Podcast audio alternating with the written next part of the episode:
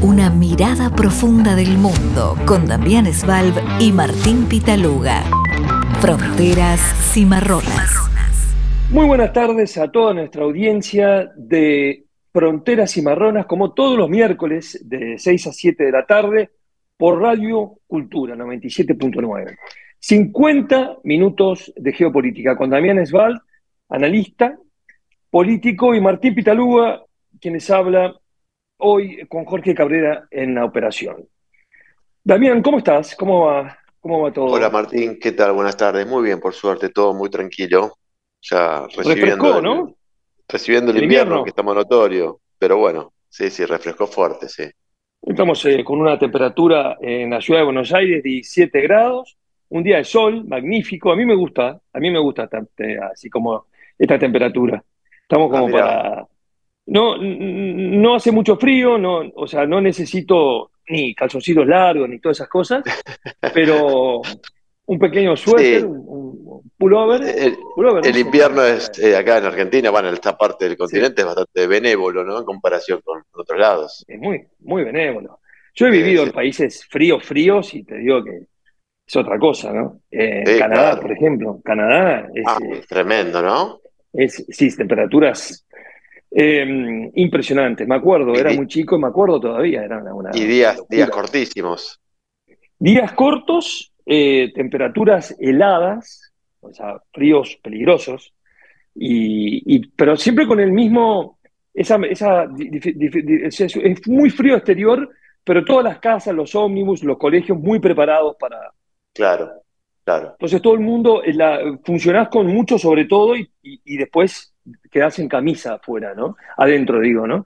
Como un sistema eh, muy calefaccionado, eso pasa en los países desarrollados, porque claro, sí, más totalmente. organizado, más. Este, Damián, bueno, vamos a tocar un par de temas, algunos temas, dos o tres, que consideramos los trascendentes. Está muy, muy vertiginoso toda la situación geopolítica, viajes eh, de uno y de otro a China. eh, y acá vamos a hablar ahora, en la primera parte de nuestro programa, de lo que fue la reunión G7 de cancilleres en Japón. Fue, creo que terminó ayer, ¿no, Damián? Fue Sí, un- sí, dos días, lunes eh, Do- y martes, se juntaron los, can- los cancilleres de, del, del famoso G7, ¿no?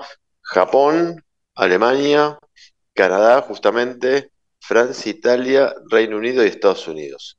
Eh, los siete más fuertes, de los siete países industrializados más importantes, pero no, lo, no necesariamente lo más, lo más grande, ¿no? Porque, por ejemplo, No, China no. no. está dentro del paquete, no está, eh, eh, tampoco lo está Rusia, este, claro, es un grupo- Esto un- más selecto, obviamente claro, li- libera- democracias liberales, con, con- con una, con una coincidencia, si se quiere, de valores y de visión sobre lo que debería ser el mundo, hacia dónde tiene que ir el mundo, eh, y claramente en contraposición con los regímenes calificados como autócratas, que hoy está muy marcada esta división, ¿no? En algún momento el G7 pudo ser G8 o G9 incorporando a Rusia, incorporando a China, hoy esa Brasil, idea por parece ejemplo, claro. a Brasil también. Después, bueno, después se creó el G20, ¿te acordás? Que ahí sí Sí, entraron a, a jugar, bueno, hay otros intereses y sobre todo otras estrategias de geopolítica y de, de integración. Pero este grupo me parece que hoy tiene un rol preponderante en términos de cómo está, eh, cómo, cómo- cómo está el, eh, el escenario mundial, si se quiere, ¿no? Por eso nos sorprendió que los siete hayan sacado un documento, viste que siempre los documentos son como la, bueno, no, son la conclusión de lo que, de, lo que se habló en esos dos días, que generalmente ya está arreglado de entrada, ¿no? Ya está, arreglado desde antes de lo que discutan, pero a veces eso traba, a veces se- se- se- generan conflictos internos. En este caso me parece que había mucho, muy homogéneo era todo, estos siete países que nombré tienen una visión muy clara de, cómo ven el mundo, y, y ahí apuntaron fuertemente a sus, las dos grandes amenazas para Occidente, ¿no? La principal que es China y la de ahí nomás en un segundo plano es Rusia. Entonces, el comunicado que salió frente a eso fue muy, fue muy contundente, mostraron unidad, yo creo que acá hubo mensajes también eh, muy, muy claros contra otros líderes occidentales y europeos, me refiero sobre todo al amigo Macron, ¿no? que le estamos ah. dedicando bastante tiempo, porque hubo un, claro posicionamiento a favor de Taiwán, en defensa de Taiwán, de la integridad territorial de Taiwán. Eh, entonces, me parece que, ¿te acuerdas que la semana pasada hablábamos, Martín, ¿no? De, cómo Macron salió con esa tercera posición, ¿no? Sí, sí, pero acá eh, los cancilleres hay como una posición conjunta, incluyendo a Francia, hay una contradicción acá, ¿no? Eh, entre, entre el canciller y el presidente, no sé bien cómo se maneja esto, ¿no? Eh, Damián. Sí, yo creo que es el, juego, el, juego que hace, que hace que hace y Macron, ¿no? Macron aparece como un tipo más mediador, un tipo más equilibrado, un tipo que no quiere jugársela demasiado. Bueno, y acá en el G7 tampoco me parece que le quedó mucho margen, ¿eh? Eh, porque bueno, eh, me parece que todos lo empujaron a eso, pero digo, es, es, es eso, me parece que ahí hay un mensaje bastante extraño, o por lo menos para decir a Macron, o, de Macron mismo, ¿no? Una, quizás una estrategia de él también, ¿no? De, tener ese doble juego o este, o este matiz en cuanto a su posicionamiento frente a lo, a lo que puede hacer China, ¿no? O sea que son grupos superpuestos, porque por un lado el G7 es el grupo eh, uniforme que, representa, para repetirlo, ¿no? A los países más industrializados del mundo occidental, para llamarlo de alguna manera. Son las potencias. Y ahí Francia con su presidente Macron hace unos días, lo contamos en el programa pasado, matiza, ¿no? Habla de una postura de, una independencia, ¿no? De, relativa, de, no, de, no, de no salir alineado con Estados Unidos en, sus diferentes... Eh, ¿Tú pensás que el G7 es el equivalente al BRIC o uno es económico y el otro es político? ¿Cómo, cómo se definiría este? ¿Cómo lo, bueno, no, yo creo que el, que, el, BRIC es más una respuesta a cómo quedó armado el mundo post Segunda Guerra Mundial, ¿no? La estructura de, organización del mundo, las instituciones internacionales que hoy, casi 80, 80 años después, siguen reflejando un mundo que no existe como tal, ¿no? Entonces, yo creo que el BRIC fue en los 2000 una respuesta frente a eso, a intentar no solo un cambio político, una respuesta política, sino también influir en los organismos internacionales y tratar de cambiar un poco la distribución de la toma de poder.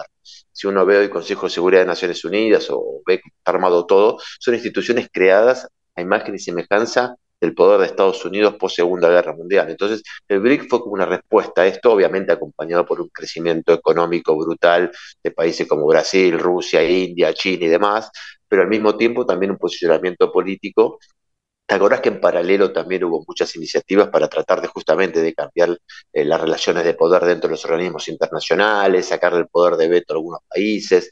Eh, yo creo que acá el grupo, el G7 me parece es un grupo, como decís vos, muy enfocado en, lo, económico, la, globalización, muy enfocado en no perder ese liderazgo, si quiere, eh, de rector del mundo, ¿no? Y de, las negociaciones, y obviamente hoy sale con una defensa fuerte.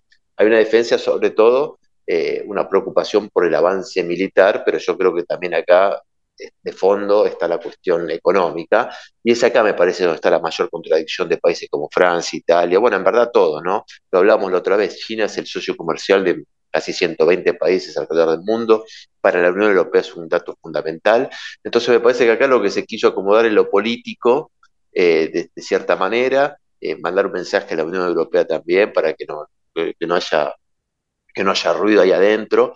Eh, pero bueno, nada, me parece que, va por ese lado. Me parece que el G7 representa claramente hoy en día eh, a los países que de cierta manera son... Eh, intentan, intentan organizar o, reorganizar el mundo en función de democracia frente a autocracia, ¿no? Y, de nuevo, no, no es casual que hayan enfatizado tanto en eh, China y Rusia. ¿eh? En el comunicado es muy claro eso, y sobre todo en cuestiones que tienen que ver más con lo militar, con cuestiones de seguridad que con cuestiones económicas, ¿no?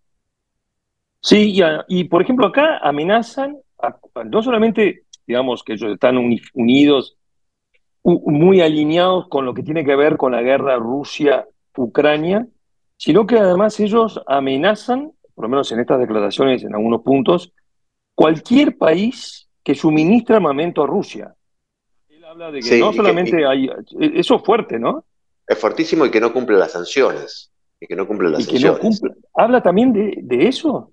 Pero entonces, por ejemplo, pero la gran mayoría de los países no cumplen las sanciones. O, bueno, sí, sí, claramente. Obviamente no los países, entre comillas, centrales y los que de cierta manera dominan la agenda internacional. Pero siempre lo hablamos, ¿no? América Latina, África y demás algunos países, y bueno, en Asia también, digo, que, no están de acuerdo con, cómo se está armando, eh, o cómo se armó, si quiere, la, la, ofensiva diplomática, económica contra Rusia. Eh, y al mismo tiempo, no solo eso, Martín, sino también le dieron un, un ultimátum, pero le, le, volvieron a exigir a Rusia que retire todas sus fuerzas eh, de Ucrania de forma inmediata e incondicional. Esto también es un mensaje no solo para Rusia, pero también es un mensaje para China, que está intentando de cierta manera, con su plan de 12 puntos, encontrar alguna salida eh, negociadora. Eh, está pidiendo que saque a todos, digo, que se retire de Ucrania de, forma inmediata e incondicional, algo que claramente no va a pasar, ¿no? Claramente no va a pasar. Entonces, por lo que, por lo que escuchamos, por lo que vemos, no no, parece que eh, ¿no? No, por eso. Y, me parece que también lo que hace el comunicado, si, se lee el comunicado, eh, hay una, de nuevo, un irrestricto apoyo a Ucrania nuevamente, un irrestricto apoyo a Ucrania nuevamente, una advertencia, como decís vos, a los países que no, que no den este apoyo o que incumplan las sanciones, y sobre todo advierte sobre las consecuencias de la, del uso, del posible uso de armas nucleares. De nuevo, están poniendo a Rusia otra vez, no sé si alguna vez lo sacaron de ahí, ¿no? Pero claramente en un peligro a nivel global eh, extremo. Eh, y de nuevo, me parece que eso hay que leerlo como que diluye y tira abajo los acercamientos de China, pero también de algunos países europeos, ¿no? Entonces hay ahí como un, doble juego, ¿no? Por un lado salimos muy fuertemente a mostrar lo, peligroso que es eh, Moscú, lo que es Rusia, y, pero por abajo sabemos que tampoco podemos romper del todo. Entonces, bueno, nada, son, son posicionamientos, después hay que ver cómo, qué pasa esto en el terreno. y bueno, eso, eso justamente es lo que estás leyendo entre líneas, que es lo que importa, ¿no? Eh, y sobre todo prepararnos para esas contradicciones en algún punto o, declaraciones superpuestas y demás, ¿no? Porque a su vez esto es como el preanuncio de la reunión del G7 de líderes, ¿no? Que está prevista para mayo en, la ciudad de Hiroshima, en, eh, ahora, ¿no? Dentro, de, dentro de, un mes y pico, en la famosa ciudad de Hiroshima, de la, donde se tiró la bomba atómica eh, en el 45, ¿no? Por primera vez, muy fuerte, sí. Esos, esos, eso es muy fuerte. Y contradictorio, ¿no? Y, de cierta manera paradójico, ¿no? Porque, bueno, acá estamos hablando de agresión, amenaza de un ataque nuclear y demás a Rusia. Y un mensaje raro. El mensaje, Pero bueno, eh, a ver, em, yo creo que, que, esto obviamente son el preludio, estas reuniones son, son, son preparatorias, si se quiere, de, cuando se vayan a juntar los, los, los líderes ¿no? más importantes, que va a ser interesante. También vamos, vamos a ver a quién invita, qué va, qué va a pasar de acá a un mes, un mes y medio, puede pasar muchas cosas. Y también me parece ahí eh, la cuestión china ¿no? y la cuestión de Taiwán. También me sorprende, o no sé si me sorprende, pero llama la atención un poco el, la centralidad y la importancia que le dieron a la cuestión Taiwán, de Taiwán, ¿no?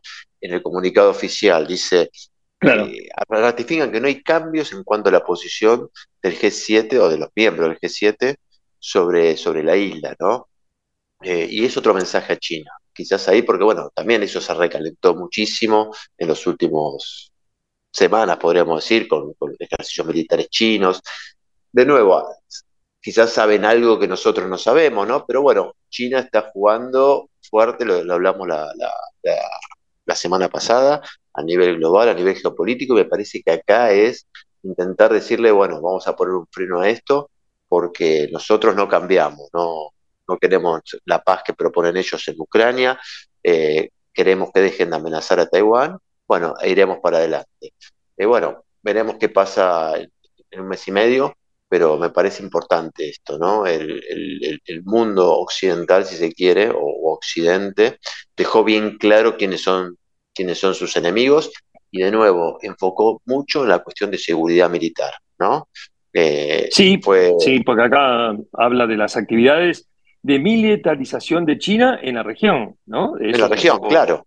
Pues claro. y, cómo? Pero a ver, ¿Estados Unidos no hace movimientos también importantes eh, militares, eh, movimientos militares en, distintas zonas o, es diferente? Sí. También, sí, obviamente que este es... Sí, a ver, lo, que pasa me parece que, los aliados de, a ver, de, Japón, digo, es, es, un, es, un, es una parte importante de esto, digo, porque lo que pasa en, el, en Asia, en el Mar, de, Mar del Este, en el sur de China, digo, afecta a Japón y a, otro, y a otros aliados de Estados Unidos. Entonces, famosas islas que reclama China, ¿no? que están ahí en, el, Claro, o, la creación de islas, lo que hacen es la denuncia que es que crean islas, islas eh, artificiales y después eh, piden el reconocimiento de las aguas que la rodean, entonces de esa manera gana, gana, gana influencia en la zona. Bueno, ahí está Japón, hubo, hubo, hubo hace poquito, esta semana también hubo un ensayo de, misilístico por parte de Corea, de Corea del Norte que causó mucho, mucho temor en Japón. Digo, es una zona esa particularmente caliente. Y de nuevo, Martín, digo, pragmatismo puro. La potencia que es Estados Unidos no quiere que le hagan sombra, ¿no? Ya le hacen sombra claramente en cuestiones económicas y tecnológicas, y me parece que lo que está haciendo acá es tratando de generar algún tipo de eh, contención con sus aliados para decirle a China, mire muchachos, esto es económico, pero eh, también estamos poniendo el foco en lo militar. Eh, así que sí, es verdad, obviamente, acá cada uno juega a su juego y, nadie va a dejar de hacer nada, pero bueno, son estos posicionamientos que, hay que analizar, ¿no? Para ver lo que puede pasar de acá eh, en el, corto plazo, diría. Sí, es este, es, importante. Alemania, ¿qué? Porque Alemania, que además, bueno, estaba presente su ministra, de los siete hay tres ministras de Relaciones Exteriores, tres cancilleres. Eh, ah, Canadá, Alemania, no sé quién es la tercera. Estoy mirando la foto, ¿no? Porque está también. Me la de Alemania es la del Partido Verde, ¿no? La alemana es la del Partido Verde, que ya es una tradición en alianza, en alianza alemana. La canadiense es la otra, la tercera no sé quién es. Mirando porque están los siete países más Borel, ¿no? Eh, como invitado, como, como que es el canciller de la Unión Europea, que ejerce de canciller. Eh, Alemania, ¿cómo, cómo, cómo eh, se posiciona? Porque también tiene una línea con China muy directa, un poco como Francia o más quizás. Sí, ahí yo te diría que yo a Alemania lo veo, a ver, no, sin sacar los pies del plato, porque no, no puede sacar los pies del plato. Eh, yo veo a un Scholz bastante prudente en todo sentido, eh, tratando de él mismo eh, hacer un seguidismo de, Macron, si se quiere, poniendo a Alemania en un rol bastante particular y, y muy, muy no sé si contradictorio es la palabra, pero claramente muy diferente a lo que fue su antecesora, ¿no? Porque, eh, Angela Merkel. Tiene, claro, tiene, a ver, tiene la ventaja de reemplazar a Merkel, que le dejó un país, si se quiere, en otra posición a nivel global, a nivel interno, digo, con un prestigio importante para Alemania, pero al mismo tiempo también es un desafío para Scholz en, en una coalición que tuvo que armar bastante especial y sobre todo en, gestionar una, guerra que le está pasando a, que está pasando en Europa, ¿no? En, el patio trasero, diría yo, de Alemania, y, la tiene que gestionar de la mejor forma posible. Y ahí se encuentran, ¿te acuerdas que siempre lo hablamos, ¿no? Eh, las cuestiones económicas, los vínculos con China, los vínculos de, Merkel con, Putin. Si hay, alguien que en, Europa, entre comillas, bancó a Putin y le dio espacio y confió mucho en Putin fue Angela Merkel. Eh, y ató mucho también la dependencia europea y alemana del, gas y de la energía rusa a, Dicen que se llevaba, se, llevaba muy bien con, se llevaba muy bien con Putin, que Putin fue, em, trabajó antes en la, en la, época de la Unión Soviética, trabajó en Alemania del Este, ¿no? Estuvo, estuvo muy vinculado. No nos olvidamos que Angela Merkel es nacida en lo que era la Alemania del Este, ¿no? la, antigua Alemania del Este. De hecho, Eh, creo que es, eh, creo que habla ruso, no estoy seguro, pero no sé si es Angela Merkel que habla bastante bien ruso. Ahora, la, la actual canciller eh, alemana, Annalena Baerbock se llama, Baerbock, Annalena Baerbock. del Partido Verde, ¿no? Están ahí en definiciones, porque Olaf Schulz, como contamos repetidas veces, es el primero que visita China, el primero de, digamos, de, las, de, la cantidad de, visitantes ilustres que recibe Xi Jinping, que fue en el mes de noviembre, me parece, casi fines del año pasado. Hace muy poquito, sí, sí. Hace poco tiempo, ¿no? Eh, ahí hay dos países que no están del todo claros, que es Francia, con un Macron muy desalineado, por lo menos de esta, de esta línea nueva de, de, este G7 que, que, es, es, raro porque las, las definiciones, como tú contás recién, el, el, la, el balance, lo, lo, que es la declaración del, del, G7 es contundente, fuerte. Con Rusia se esperaba, pero con China también, ¿no? Es, es sorprendente, ¿no? Esta, esta, marcación. claro, a ver, yo, yo creo que si, si, hay algo no se le puede reprochar, entre comillas, a los europeos, es que el, el, el, lo lo verbal, lo discursivo ha sido muy, siempre muy duro. Incluso Scholz cuando fue a Alemania, también fue muy duro con, Putin, perdón, cuando fue a, China, allá mismo también fue muy duro con Putin, es decir, que ahí no, no, no le tembló el, pulso para, no, a, a, Rusia, pero lo que sí me parece que ahí el problema de los, de los europeos sobre todo es China, ¿no? Más que nada. Y, y de la guerra con Rusia. Está, yo creo que están todos de acuerdo, obviamente, y ubican a Rusia como el país agresor, y, pero el problema es la inestabilidad que eso genera, ¿no? Y, tienen miedo también, entre comillas, me parece que también un trabajo de contención a, China, para que China no dé el paso que sería fatal para todos. ¿Cuál es ese paso? Que apoye explícitamente, cuando digo explícitamente, con armas, claro, China. Ahí se le caen todos los argumentos. Le caen todos los argumentos. ¿Qué haces con eso? Entonces yo también, yo creo que el viaje de Scholz hay que leerlo es en la China, el viaje de Macron, el viaje de Sánchez en de España, eh, de Leiden, de, yo creo que hay, que leerlo por, ese lado, me parece. Em, y, bueno, y, China, por eso digo, me parece que ahí son más cuidadosos y están tratando de que China no termine de sacar los pies del plato, porque ahí sería así otro escenario absolutamente muy, de, mucha inestabilidad sobre todo, y, sobre todo inestabilidad económica, ¿no? que es uno de los grandes, como siempre decimos, Martín, esta guerra de Rusia-Ucrania nunca fue, nunca tuvo una guerra de un impacto tan global como ha tenido esta, de ninguna manera. ¿eh? Obviamente la Segunda Guerra Mundial, no. países, pero digo, a nivel geopolítico y el impacto que ha tenido esta guerra en, América del Sur, en África y, en la Unión Europea y en, todos lados, me parece que, es inédita, ¿no? Es inédito y además, eh, sí, como tú decís, en ese sentido es global, ¿no? Completamente global. Es una guerra que, que involucra a todo, a todo, a todo el planeta. y nadie sabe, y, nadie sabe cómo frenarla y nadie sabe cómo, cómo encarrilarla, si se quiere. Porque la sensación es que esta guerra se perpetuó, ¿no? una guerra que va a estar avances y retrocesos. Ayer Putin viajó a, visitar a sus tropas al territorio, al territorio entre comillas conquistado, en Donbass.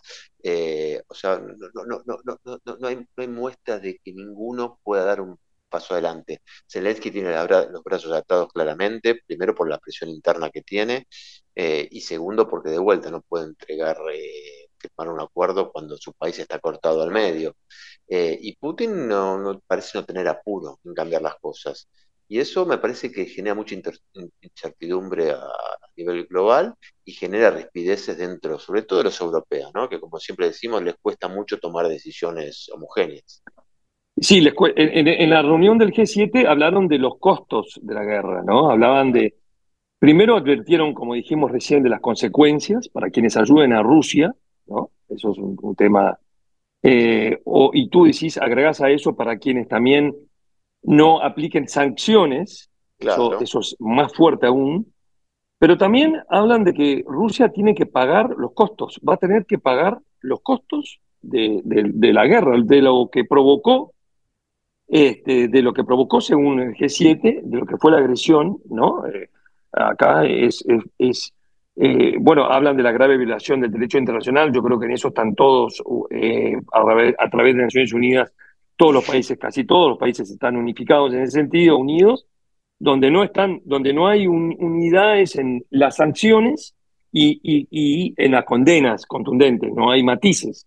Bueno, Lula fue muy claro en ese, en esa, en esa, en ese matiz en sus declaraciones, cada vez más. Hoy estaba en visita, creo que hoy o ayer, estaba en, en Brasilia el ministro de Relaciones Exteriores, creo que es el canciller ruso, ¿no? Que estuvo visitando. Sí, Lavrov, eh, Lavrov, sí, sí. Lavrov, ¿no? Fue muy polémica, se hablaba que podría llegar a visitar Argentina, pero finalmente no sucedió.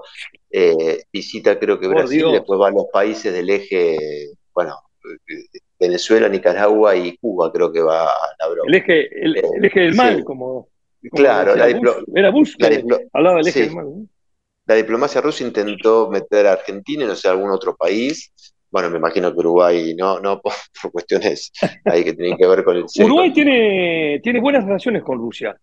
Correcto. Pero no creo en, este en, este momento no le conviene en absoluto. Uruguay tiene ya dificultades, el gobierno uruguayo tiene muchas dificultades sosteniendo su relación con China. En ese sentido, es como, como dijimos en otras oportunidades, ¿no? Em, la hegemonía china eh, comercial, no política, en América Latina es contundente es avasallante. Y, Uruguay no se salva de esa, de, esa, de esa situación. Uruguay tiene, como lo hemos dicho acá, un 30% de su comercio exterior y no, no, sé si no más con China. O sea, imagínate si no hay ningún interés. Ahora, Rusia, tenemos un intercambio eh, muy eh, productivo, muy interesante. También se fue mejorando en los últimos años, pero en esta situación a nadie le conviene tener una visita como la de este, el ministro, no, este, que es un tipo muy, muy, particular, ¿no? La, no, sí, sí, pondría, pondría de muy mal humor, me imagino, Occidente. Y aparte América Latina me parece, América del Sur, salvo, bueno, bueno, Brasil se parece que el que tiene más espalda para bancarse esto, ¿no? Brasil lo puede recibir a la Bro. Y, porque por el BRIC, porque tiene una relación por, el BRIC, o sea, le, por el, BRIC, le da ese por peso propio, ¿no? Digo, a ver, países como Argentina, con la inestabilidad que tiene, Uruguay, por, por, como está armado, digo, el mismo Chile, que han salido igual a crítica, pues fueron bastante críticos con, la guerra, si bien no, no, de la manera tan contundente como ya se esperaba en algunos países, pero creo que se plantaron. Boric se plantó fuerte también con la, guerra.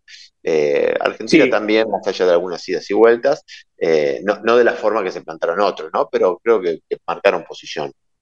Boric tiene unas posturas con, eh, respecto a, sus eh, opiniones geopolíticas muy contundentes y muy claras en un aspecto, ¿no? es, eh, condena, bueno, con lo de Rusia creo que fue el más vehemente en la condena. no sé cómo viene, no sé cómo, cómo es el tema de las sanciones, pero viene, viene muy duro con. Sí, aparte siempre está en el, siempre está en la mira, ¿no? Siempre están esperando a ver qué dice. Fue muy duro con Venezuela, fue muy duro con Nicaragua con Venezuela y Nicaragua, con Ortega, no tiene punto medio, ¿no? Es, contundente.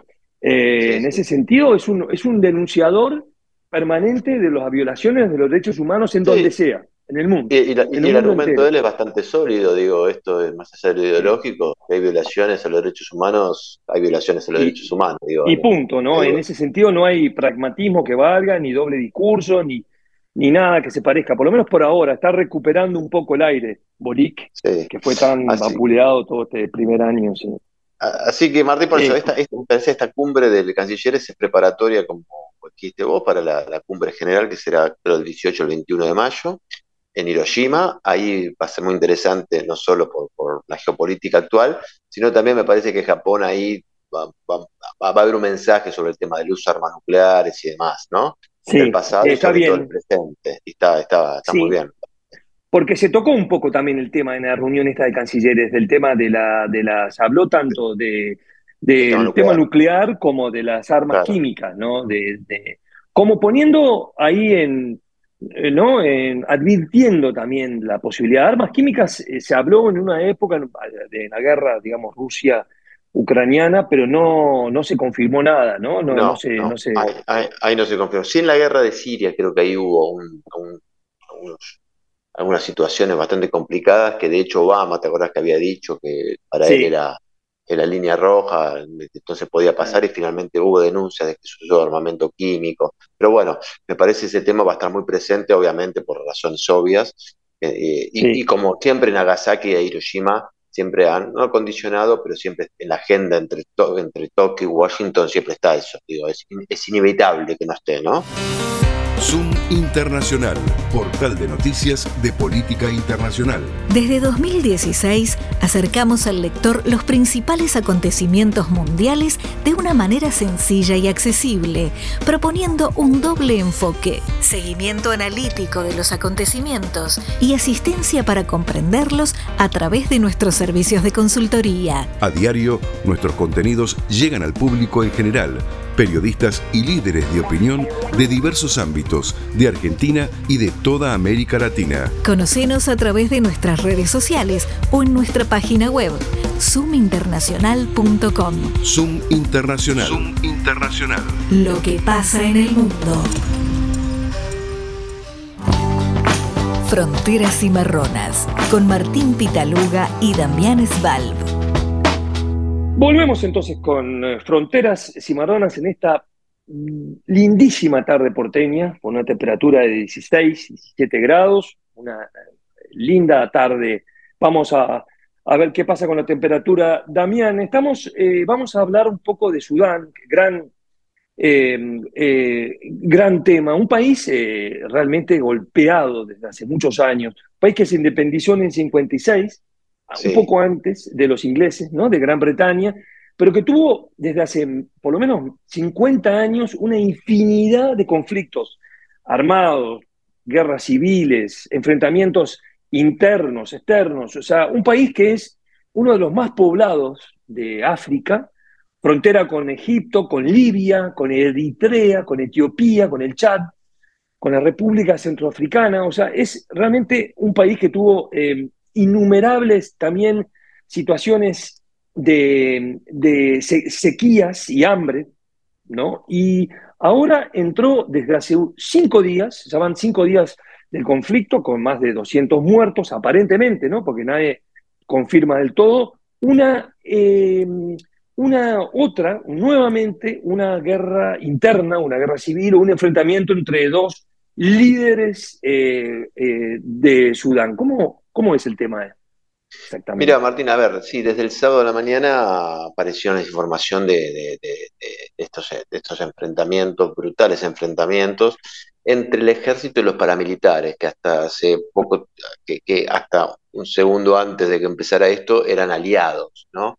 Y acá hay que remontarse, vos hiciste un poco de historia, yo me remontaría a 2019, donde se dio en Sudán lo que podríamos llamar como una primavera árabe tardía, ¿no? Vos te acordás de la, o un ah, rebrote de la primavera árabe, ¿no? Fue cuando la primavera árabe fue todo un proceso político, social muy fuerte en los países árabes de 2010, 2011, que terminaron con gobiernos dictatoriales como el, de Mubarak eh, en, Egipto o el de Ben Ali en Túnez. Bueno, y en, en, en 19 le llegó el turno a, Omar al-Bashir, ¿no? El presidente de Sudán, que había, si no me equivoco, el 89 gobernaba, gobernaba. O sea, más de 30 años, un dictador. típico dictador de Medio Oriente y eh, África, ¿no? Un dictador brutal. Bueno, hubieron más manifestaciones muy fuertes y lograron hacer caer eh, al líder. Fueron, fueron eh, movilizaciones pacíficas, que se mantuvieron durante meses, esa, esas características ¿no? de la permanencia de la, de la, gente en las plazas, más allá de la represión, eso, eso caracterizó las primaveras árabes, ¿te acordás? En, Egipto, que fue, imagínate, un régimen de, de, 40 años que aguantó, aguantó hasta que un momento el ejército le sacó el respaldo, bueno, y cayó el gobierno. Eh, el de Mubarak, ¿no? El de Mubarak, Sorprendente cómo lo dejaron caer también, ¿no? Era un aliado de Estados Unidos, eh, muy fuerte, sí, sí, sí. Así que, bueno, y, en ese momento hubo una alianza entre, lo que se puede decir el ejército eh, eh, eh, y, paramilitares, yo quiero una fuerza que se llama Fuerza de Apoyo Rápido, ¿no? Son paramilitares de distintos puntos del país que se unieron justo para derrocar a, este líder, ¿no? Obviamente que tampoco cumplió las expectativas de, ahí se, conformó como, como un gobierno, un gobierno medio militar, cívico-militar, que en el 21 cayó y se transformó, bueno, en otra, en otra dictadura eh, manejada claramente de nuevo. Es como que dio la vuelta a todo, ¿no? Se, sacó la dictadura, se, empezó con un proceso, eh, se suponía que iba a ser virtuoso para, para llegar en algún momento a elecciones y, demás. Eh, bueno, eso no, eso, eso no sucedió y, finalmente hubo un golpe de Estado en donde los militares controlaban el país. Y el sábado no está muy claro qué pasó, eh, según algunos, los militares denuncian que este grupo de apoyo rápido, la fuerza de apoyo rápido, se empezaron a desplegar por el país, frente a la desconfianza empezaron los disparos. No se sabe bien quién empezó a disparar, ¿no? Eh, y bueno, y, la, verdad que los testimonios son brutales de, lo que es la violencia, de lo que son las balaceras en mitad de las calles. Eh, están todos están buscando una típica guerra por el poder, ¿no? Están viendo quién controla el palacio, el palacio presidencial, la televisión estatal, ¿viste? Cuando son los golpes de Estado, que bueno, por suerte en Latinoamérica ya pasó la página, eso por lo menos en gran parte de los países, pero era eso, cuando los militares entraban, se quedaban, obviamente, la casa de gobierno, la televisión para controlar la información, el aeropuerto, obviamente la, sede del ejército. Entonces me, me, parece que, que eso es lo que pasó. Eh, o sea, ¿Hay algún matiz entre uno y otro, ideológico, o simplemente es una lucha por, por el poder, digamos? Es una lucha por el poder, nada, ¿no? Por el poder, porque en definitiva era, era una dictadura que era eh, manejado por uno, pero donde era una especie de junta militar, ¿no? O, o algo parecido, ¿no? Eh, claro, bueno, eh, el presidente era Buram, que es el jefe del ejército y al mismo tiempo el presidente del país, ¿no? Y el líder del ah, otro lado es Tagalo, eh, que es el líder de este grupo paramilitar. Y, nada, o sea, se pusieron de acuerdo para el golpe de Estado, pero ahora hay, diferencias en cómo manejar el país, hay presión popular porque quieren un gobierno civil, en verdad. E-, ese, ese fue el objetivo del derrocamiento del 19. Y bueno, nada, eh, eh, a veces parece casi obvia que este choque, encima tener dos grupos armados, esto de, la convivencia entre dos grupos armados, eh, no, por nada, el, monopolio de la fuerza tiene que estar en un solo lado. así que bueno, se está, se está dando esta situación. De nuevo, no queda claro bien, bien quién empezó esto. Las fuerzas de apoyo rápido, esta milicia, según la información, se formaron, eh, empezaron en el 2013, ¿no? Cuando también el otro conflicto en Darfur, también recordarás que famoso, famoso, muy fuerte. Bueno, ahí fue donde e, este grupo también actuó frente a esto y también tiene, tiene experiencia en combatir en otros lados, como Yemen, en, Libia. Eh, nada, y tiene mucho poder también, con poder económico, controla ciertos negocios relacionados con las, con las minas de oro. El oro, ¿no? El tema del oro, tiene mucho que ver ahí, ¿no? De, por lo menos así parece. Eh, sí. El enriquecimiento, ¿no? Este es, como. Eh, ¿quién, ¿quién, apoya al gobierno, al, digamos, a esta, ¿quiénes son los aliados de Sudán? O, eran, pero. Bueno, vos, fíjate que vos acá, tenés eh, una, si se quiere, un fracaso ¿no? de, de Occidente, que lo que ha salido Occidente ahora y los muchos países que tienen intereses en África, como siempre, intentan llevar la calma, porque, bueno, justamente para no poner en duda los intereses. Pero hay un dato importante, muchas de las víctimas de, estos hechos son funcionarios de Naciones Unidas, ¿no? Hay como cierta... Eh, es, un dato fuerte, ¿no? y que marca un poquito cómo es la composición y el rol que tiene la comunidad internacional frente a estos hechos, ¿no? La impotencia para poder de cierta manera eh, llevar esto por, carriles diplomáticos, ¿no? Pues, imagino se ha intentado, pero, pero, pero que, a ver, yo creo que hay una mezcla muy fuerte entre la presión popular, que no quieren a los militares en el poder, eh, eh, un Estados Unidos, ¿no? Que justamente Estados Unidos, Blinken, creo que justamente ahí desde Japón, que hablamos en el primer bloque, eh, también habló por el típico discurso de Estados Unidos, ¿no? Habló por la por una, no, restauración, no, pero sí, por que el gobierno lo tome en los civiles, como apoyando las demandas populares. Eso siempre es lo discursivo. Los británicos también salieron, eh, eh, llamó a la paz, a poner fin a los combates y de nuevo a retomar la... A ver, la reacción de Occidente es la típica reacción de Occidente frente a la impotencia que tienen no, no, digo de no entender la lógica de poder de estos grupos, ¿no?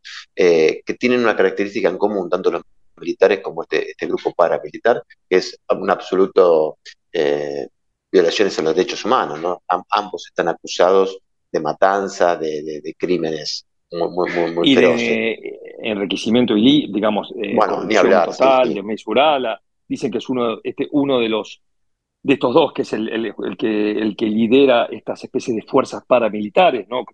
que tienen nada más Paramilitar habitualmente, es, cuando vos llamas ejército paramilitar, es un ejército como en paralelo, pero no del todo legalizado. Claro, sí, que, en este caso no se enfrentaba al, ejército al...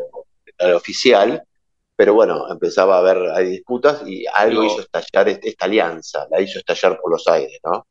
Eh, el apoyo rápido se llama, eh, Fuerza de Apoyo Rápido se llama. Fuerza de Apoyo Rápido. Este, paramilitar, están igualmente armados de la misma manera que el ejército regular de Sudán, ¿no? Aparentemente, digo. Claro. Y, y, acá no hay nada entre ellos, o sea, son pichones de Omar al-Bashar, en definitiva. Claro. Son, son militares que, que, vienen de esa línea descontrolada que pasa en África, en África Islámica también, porque acá hay un tema, te, quería preguntar, porque no es difícil, porque es un tema que no conocemos, Sudán. Ahora todo el mundo está hablando, claro, hay un enfrentamiento y nadie puede hacer nada, porque también la ONU, que representaría de alguna manera, bueno, Guterres habla de, de, tratar de, que, de que cesen las hostilidades, pero pues yo te decía que habitualmente la injerencia de Rusia o la Unión Soviética en África era importante, o la de Estados Unidos, por ejemplo, con Egipto, con otras distintos, pero Francia en alguna medida también, pero es como que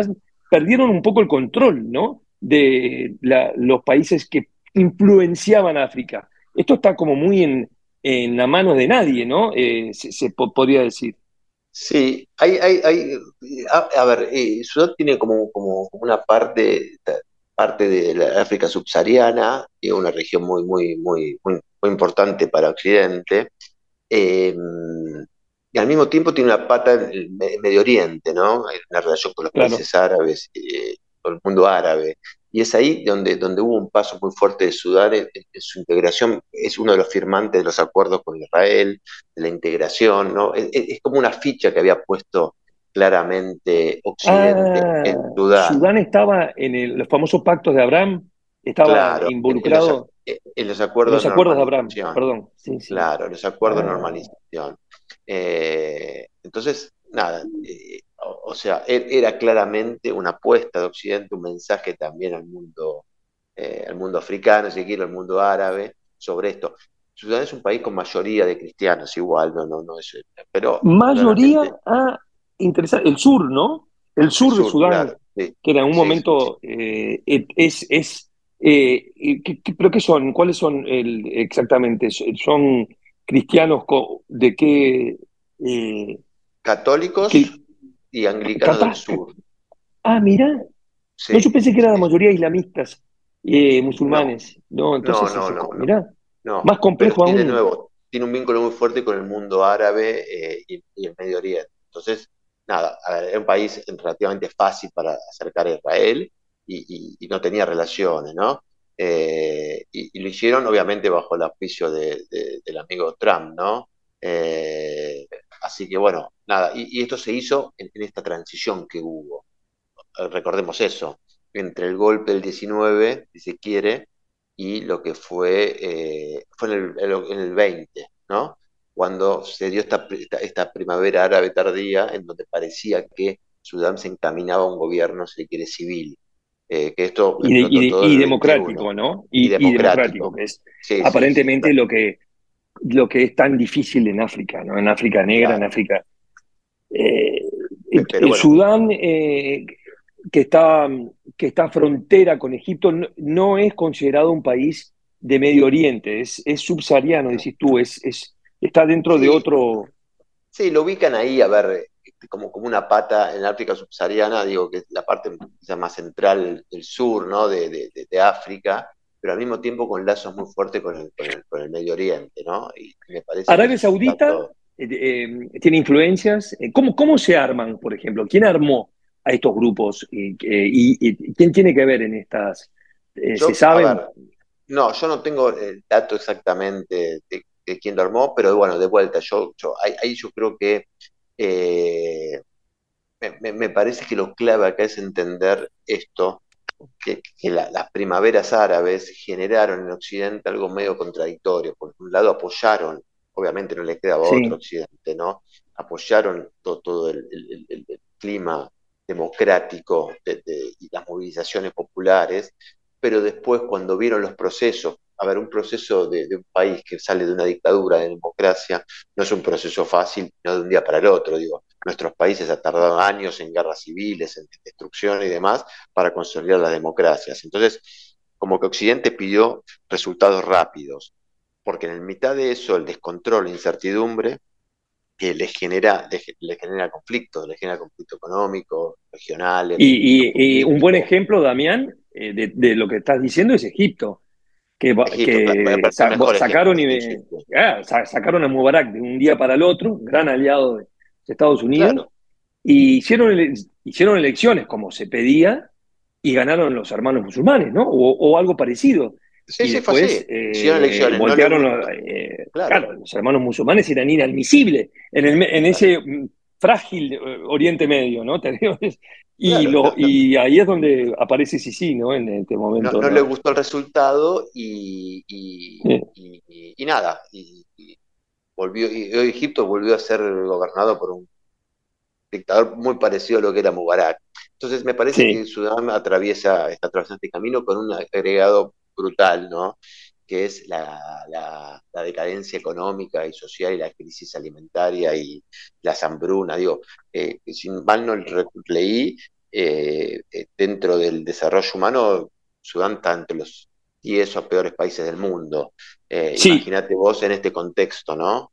y por ejemplo, Naciones Unidas, Naciones Unidas, Damián, tenía 250 planes de justamente de, de, de, ayuda humanitaria. de desarrollo, de ayuda. Hay más, más de creo que son 6 millones exactamente, porque las cifras a veces vuelan, pero es una población muy grande, también importante. Sudán y había 6 millones de personas con, con, y con urgentes eh, necesidades de apoyos de, alimentos, ¿no? Que todo esto se cortó con esa, em, ese, esa, esa medidas, ¿no? De, es, eso, es impresionante cómo esto, estas guerras civiles, porque todavía no se llama, no es una guerra civil oficialmente, pero espero que, que termine, ¿no?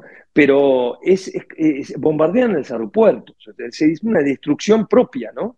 Como una especie de, de, destrucción hacia, hacia, el país, con lo que cuesta eh, recuperar eh, esas infraestructuras, ¿no?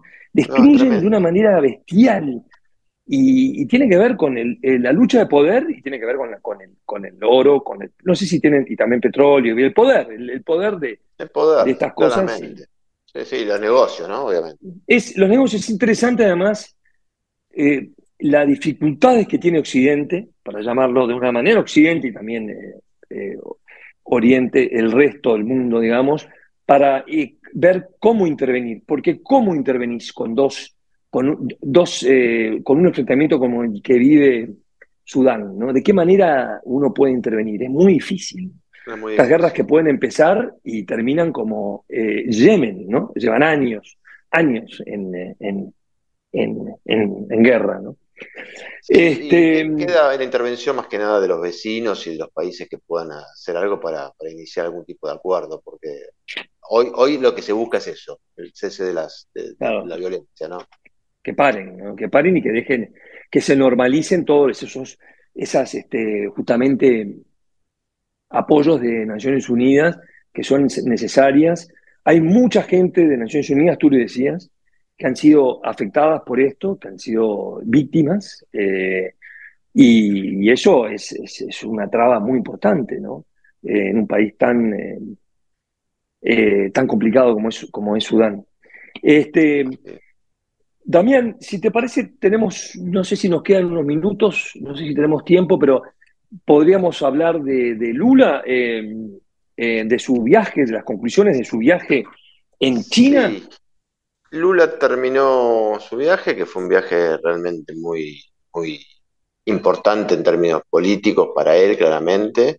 Eh, fue acompañado por, hablamos la semana pasada, por un montón de empresarios y marcó, me parece, marcó un rumbo, ¿no? Marcó, marcó una tendencia. Todavía no se concretaron ningún tipo de, no, no, se concretó ningún tipo de acuerdo. hubo mucha expectativa, hubo muchas reuniones, hubo muchos eh, eh, discursos y hubo muchas eh, coincidencias, pero bueno, habrá que esperar ahora cómo esto se puede, se puede concretar. concretar realmente, ¿no? Y ahí ya, ya es otra cuestión. Eh, pero bueno, Lula fortalecido, me parece, un Lula que ha jugado, ha tomado una decisión fuerte en cuanto a posicionarse muy pegado a China, o lo dijiste bien, ahora recibiendo a la en, en Brasilia. Bueno, hay que ver esto como le pega, eh, le pega finalmente a, a, Brasil en cuanto a su relación con el mundo. Como dijimos antes, Brasil tiene espalda, entonces se puede dar el lujo de hacer este tipo de cosas pero bueno, obviamente, teniendo en cuenta la declaración del grupo del G7, para volver al principio del programa, esto podría generar algún tipo de, nada, vemos ahí la, reacción como puede, puede chocar, ¿no? Cómo, puede establecerse ese vínculo, cómo puede seguir Lula con su política de expansión geopolítica, ¿no? Fronteras y Marronas, con Martín Pitaluga y Damián Svalb.